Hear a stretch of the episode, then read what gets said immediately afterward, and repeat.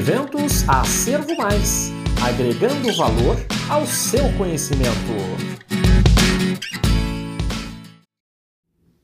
Olá, irei apresentar a revisão de literatura cujo título é A Ineficaz Equidade do SUS diante o racismo e as implicações para a saúde mental da população negra. Meu nome é Glaze Kellen Macedo Gomes.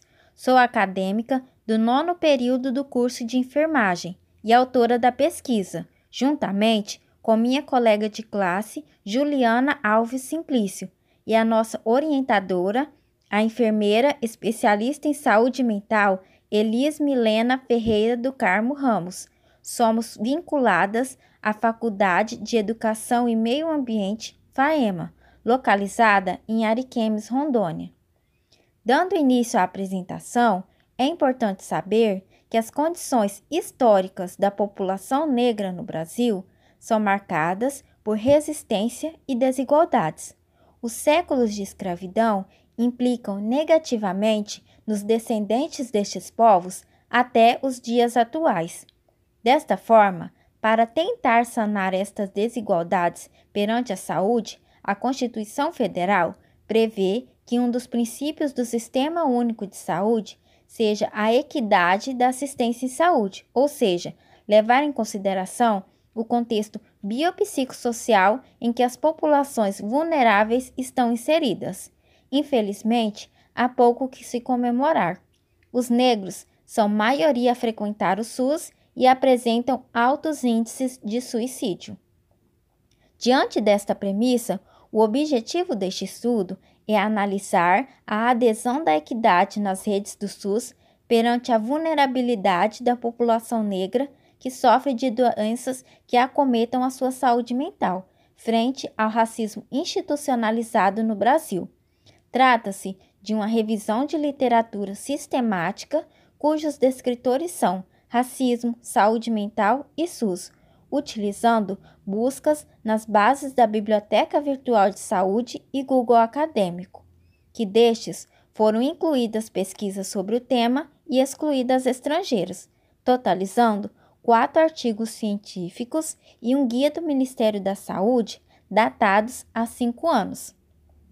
Tem-se como revisão bibliográfica que, com o intuito de assegurar a saúde e minimizar os riscos biopsicossociais que acercam a vulnerabilidade dos negros, o Ministério da Saúde implementou a Política Nacional de Saúde Integral da População Negra, que, assim como o CAPS, possui bons aspectos para englobar a humanização do cuidado em saúde mental. Entretanto, as populações negras sofrem de alienação da identidade racial quando se abstêm da representatividade, o que gera um sofrimento psíquico profundo. Porém, os profissionais de saúde costumam não trabalhar o racismo institucionalizado como causa de transtornos psicológicos sofridos por pessoas negras. Atualmente, não se encontram estudos que abordem o acesso de populações negras ao CAPS, evidenciando as suas condições históricas e culturais no Brasil. Portanto, concluímos que, mesmo tendo conhecimento do impacto do racismo na sociedade, profissionais da saúde têm dificuldades em analisá-los. Mesmo que uma pessoa sofra de doenças psiquiátricas que englobem outros incidentes de sua vida, ser negra gera um fator de risco.